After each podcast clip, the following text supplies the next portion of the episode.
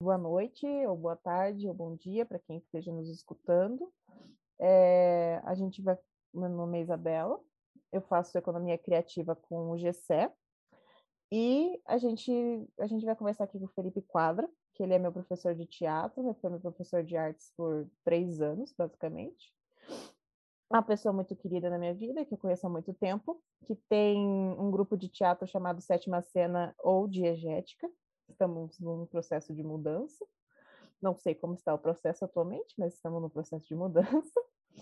E gostaria de pedir para o Felipe para ele contar um pouco sobre a atuação dele na área artística e da produção. Como é que está hoje, como é que está, como é que foi, e tudo mais. Oi, boa noite, bom dia, boa tarde. É, Isabela, obrigado pelo convite. Obrigado Imagina. por ter chamado para fazer esse depoimento. É, falar um pouquinho, então, do, do, do processo da artística, é isso, Isa? Isso. Da produção? Uhum. Então, vamos lá, na área da artística, e a gente tem trabalhado com, com arte no ensino, na verdade, né? No ensino da arte é, desde 2005, mais ou menos, e na área de teatro, propriamente, desde 2009, né? junto com, com projetos em contraturno nos colégios públicos, é, especialmente para o ensino médio e anos finais do ensino fundamental. É, em geral, quem, quem faz, quem fazia, né, bancava isso eram os, é, o próprio governo do estado, né. É, a partir dessa, do, desse interesse do, dos alunos e do, do, da própria comunidade, a gente acabou fazendo um projeto paralelo de, de, de encontros aos sábados, em que visava justamente é, ofertar oficinas formativas para a área cênica, né, para a área de atuação cênica e para a execução de peças. E com o tempo isso foi ganhando cada vez mais força, né?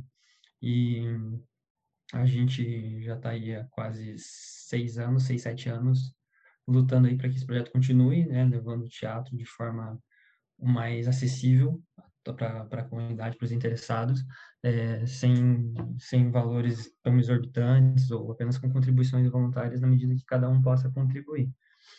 E a partir dessa, dessa pesquisa que vem lá da, da academia, minha formação é na Universidade Federal do Paraná, no antigo curso de licenciatura em artes, e continuei me especializando né, na, na, área de metodologia do ensino da arte, fiz na FAP, na EMBAP, é, e agora recentemente terminei mestrado na Federal. E estou trazendo isso cada vez mais para dentro do, dos grupos e das pessoas interessadas, né, e, em trabalhar com, com arte e fomentar isso de alguma forma.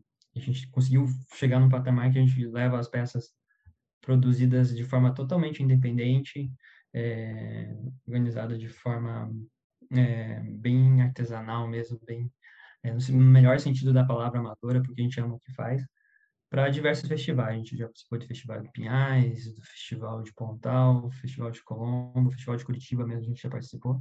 E a ideia é tentar continuar esse projeto, fazer que ele continue existindo, né? A gente sabe que a pandemia deu uma, uma segurada grande aí no, no, nos processos, mas a, a ideia é continuar produzindo de alguma forma. Isso mesmo. É, bom, é, vamos começar com as perguntas, mas eu gostaria de comentar primeiro que, por causa da pandemia, muita, realmente muitas coisas aconteceram. O Covid afetou muita gente, o Covid afetou muitas pessoas, e desestruturou todo o mercado artístico, deixou muitas pessoas passando por dificuldades. E eu queria saber qual o ponto que mais te afetou de forma negativa em relação à criação de conteúdo, Felipe. Acho que a, uma das, do, do, grande problema realmente para quem trabalha na, na, arte cênica foi os fechamentos do, dos espaços, né, dos teatros. É, e consequentemente dos festivais também. Né? Bem quando estourou ali a pandemia, nós estávamos com uma peça praticamente pronta para apresentar, íamos apresentar no Festival de Curitiba, e aí estourou a pandemia, e a gente ficou, o festival a princípio tinha sido adiado por alguns meses, depois saiu uma outra nota de um novo adiamento, até sair uma nota definitiva de, de cancelamento total do evento. Né? E, e, consequentemente, os outros municípios, os outros festivais foram sendo cancelados também. E aí a gente ficou um pouco sem chão, assim, né? Por onde que a gente vai, a gente continua, não continua né, nossas reuniões, nossos estudos, porque realmente foi um, um baque, né? Um, choque muito grande, assim, não, não tem um espaço para a gente estar é, trabalhando, apresentando um pouco do que nós estávamos fazendo. Então, tivemos que congelar muito dos processos, né? Ou deixar uhum. para trás muitos dos processos para buscar formas alternativas de pensar a criação artística mesmo, né? uhum. de autoria, de originalidade. Claro. E qual que é o ponto que, que mais te afetou assim de forma positiva, que mudou toda a tua concepção sobre teatro e como de método de criação? Então, aí por outro lado, né, vendo os, os dois lados da moeda, né, tudo sempre tem dois lados, a gente sempre procura ver de uma perspectiva mais ampla. O, se por um lado a gente perdeu esse espaço de, de, de apresentação, que também, na verdade, o que aconteceu que, que o espaço onde nós ensaiávamos, nós nos encontrávamos, também acabou fechando, era um ateliê que a gente tinha uma parceria, né, ele também acabou fechando. Então, a gente migrou uh, nossos estudos, nossas aulas, nossas experiências para o mundo audiovisual. Então, por outro lado, isso também teve uma, uma forma positiva de de a gente acessar novas tecnologias, novas formas de, de pensar a aula é, através do, dos encontros online, né, do audiovisual. E, com o passar do tempo, isso justamente foi nos levando a buscar entender uma nova linguagem, que é essa linguagem do audiovisual. É, e até mesmo do, da relação cinematográfica. Né? Ainda que sejam duas linguagens bem distintas, né, do cinema e a do teatro, tem muitos pontos que elas convergem. E a gente, a partir desses estudos da, da arte cênica e também da filosofia, que a gente estuda bastante no, no sétima diegética, né, que a gente está aí mudando, a gente buscou a produção audiovisual para ser aplicada nas redes sociais. Então, é, o Instagram, por exemplo, o Facebook, foram plataformas que permitiu a, um pouco da visibilidade dos trabalhos que os alunos estavam produzindo, né, da experiência que os alunos estavam produzindo. Então, a partir de stories, de, de, de vídeos, de, de, formatos específicos, a gente foi fazendo novas experiências e essas novas experiências acabaram atingindo um público que nós não conhecíamos, né? uma, uma gama de diversidade de pessoas que nós não, não sabíamos que poderíamos atingir. E, e isso fez com que retroalimentasse nova, novas pesquisas, né, para fazer novas experiências. E isso realmente foi uma coisa bem positiva. É, e a partir desse ponto, é, muita gente entrou em contato procurando as oficinas que nós estávamos ofertando, né, as aulas de filosofia, as aulas de consciência corporal, e acabamos formando um, um grupo bem forte em 2020 é, de pesquisa, né, que chegou a atingir inclusive gente do Rio Grande do Sul, de São Paulo e até da Bahia. Para a gente né, chegar até esses lugares, pessoas interessadas para fazer isso foi bem legal, assim, foi bem, foi acho que a parte mais positiva assim de, de atingir pessoas de outros estados, né? Sim. E você ter falado sobre os negócios de audiovisual e as criações de audiovisual, você pensa transformar isso em um tipo de economia até para o sétima ou para a diegética? Então, a gente, nesse momento, a gente está passando por um processo bem grande de reformulação, né? de, de, de muita coisa mesmo, né? Até pela, pela volta do teatro. Eu mesmo ingressei na, na re, acabei re, revisitando muita coisa do cinema, voltar a fazer novos cursos de cinema, para pesquisar um pouco dessa, dessa linguagem da, da imagem, da narrativa cinematográfica. E aí eu não sei como você entende essa ideia de, de economia criativa, mas a ideia é justamente tentar fazer com que a, as produções criativas, intelectuais, originais, realmente possam é, retroalimentar mais uma vez o nosso, a nossa oficina e nossas próximas produções. A gente ainda não tem isso delimitado, né, definitivo, mas já estamos aí procurando parcerias é, e editais que, que, que, talvez a gente consiga, de alguma forma, vincular o nosso trabalho com, com, com um retorno financeiro. Ah, tem muito desafio, né? É muito difícil, é um novo mundo aí, né, para chegar nesse, nessa, nessa independência, é, e acabamos, por enquanto, ainda, a gente acaba meio que custeando o nosso próprio trabalho por enquanto, então, não posso falar realmente assim, ó, a gente se garante, é, tem um retorno legal, não, é mais a gente que ainda está bancando o próprio projeto mesmo. Claro, com certeza. em tempos de criatividade e inovação, como que vivemos hoje, qual que você acha que é o melhor ponto de partida para você? Tipo, você espera novas ideias ou você prefere obter resultados satisfatórios sobre o seu trabalho? Então, é, isso é partindo da, da minha particularidade, de uma, de um, bem, de uma, de uma crença pessoal mesmo, eu penso no obter ideias novas. É, justamente para o arriscar, para o criativo, para a sensibilidade do original, da inovação. É, porque existe um debate muito grande aí a respeito da arte versus a indústria cultural.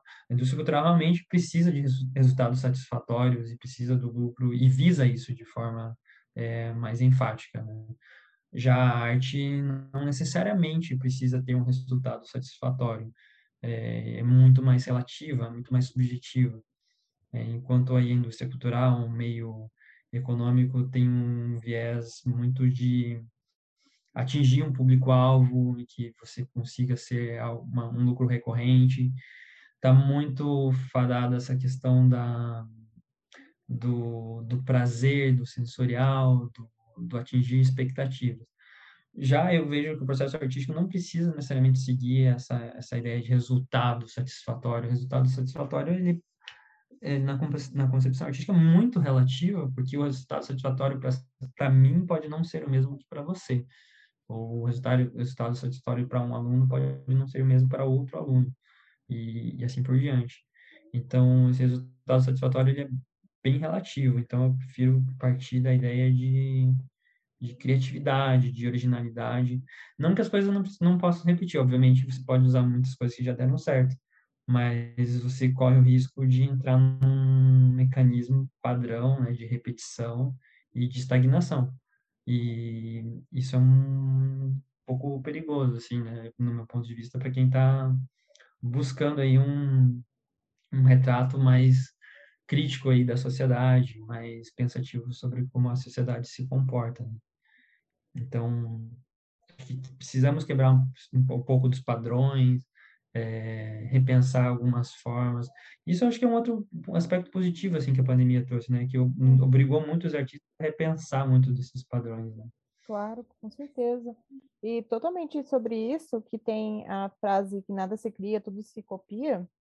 É, você acha que a gente consegue quebrar esse ciclo? Acha que a gente tem novas ideias que podem quebrar isso de transformar a economia nossa ou a, no a nossa própria arte de forma diferente? Não, não copiar o que ela já existe, é criar? Eu, eu acho que tem essa, essa pergunta ela tem dois lados, sabe, Isa? É que, uhum. sim, nada se cria, tudo se copia, sim e não, né? Uhum. Porque se, se, a gente levar isso como verdade, se a gente pudesse quebrar esse ciclo partindo desse pressuposto que isso é verdade, isso já teria sido quebrado. Uhum. É, são né, mais de 5 mil, 10 mil anos aí, pelo menos, ou muito mais, talvez, né? Talvez muito mais, que a gente já está nesse padrão de, de conexão com a natureza e a gente recria a realidade observável de alguma forma. É... Por outro lado, você falou de economia. Já na economia, é, eu acredito que não é bem assim. A gente for estudar as sociedades do passado, a gente não tem o viés capitalista em todas as culturas, em todos os espaços, em todos os tempos. A gente vai ver é, muitas outras sociedades em que a arte não estaria ligada necessariamente ou desligada necessariamente à questão religiosa, por exemplo, à questão econômica, à questão política. É, então, esses ciclos, eles se repetem, mas eles não são fadados a, a seguir uma determinada forma, acredito eu. Até porque ah, o capitalismo por si só estaria fadado ao fracasso pela escassez da natureza, né? Então você não pode abusar da natureza de uma forma desenfreada e achar que a gente vai poder consumir da natureza o tempo todo sem achar que não vai ter nenhum é, nenhuma nenhum impacto né, na humanidade. A gente já sabe, por exemplo, que muitos estudos vão dizer que que o modo da, do consumo europeu, por exemplo, precisaria de cerca de três planetas Terra para se autogerir e para continuar a ser sustentável. Nós não temos três planetas Terra para gerir tanto, tantas, tanta indústria cultural e tantos produtos assim. Se a gente for pensar no padrão americano, estadunidense, né, isso fica mais forte ainda, é cerca de sete planetas terras que a gente precisaria. Então, precisamos é. sim repensar a indústria cultural, precisamos repensar essa ideia de consumo de produtos a qualquer coisa. E aí vem essa crítica que eu estou fazendo aí, essa cultura comercial desenfreada né, em que você precisa estar consumindo de tudo o tempo todo, né? Esse anseio por novidades a qualquer custo, né? Sem pensar nas consequências para a natureza e para a humanidade, né? Sim. Então, é, nada se cria desculpia, assim, a gente está sempre se inspirando no que já existe, né? Por isso é importante entender o passado, por isso é uhum. importante estudar o que já foi feito, é, quais foram as coisas que deram certo e quais as coisas que deram muito errado, é, porque se a gente ignora o passado, se a gente finge que o passado não existiu de uma forma tão enfática, tão dramática, a gente corre o risco de repetir atos grotescos, assim, e lastimáveis que a humanidade já passou, né? Como a própria discriminação, racismo e tal. Então a gente não pode desvincular a arte de um processo político, social e econômico.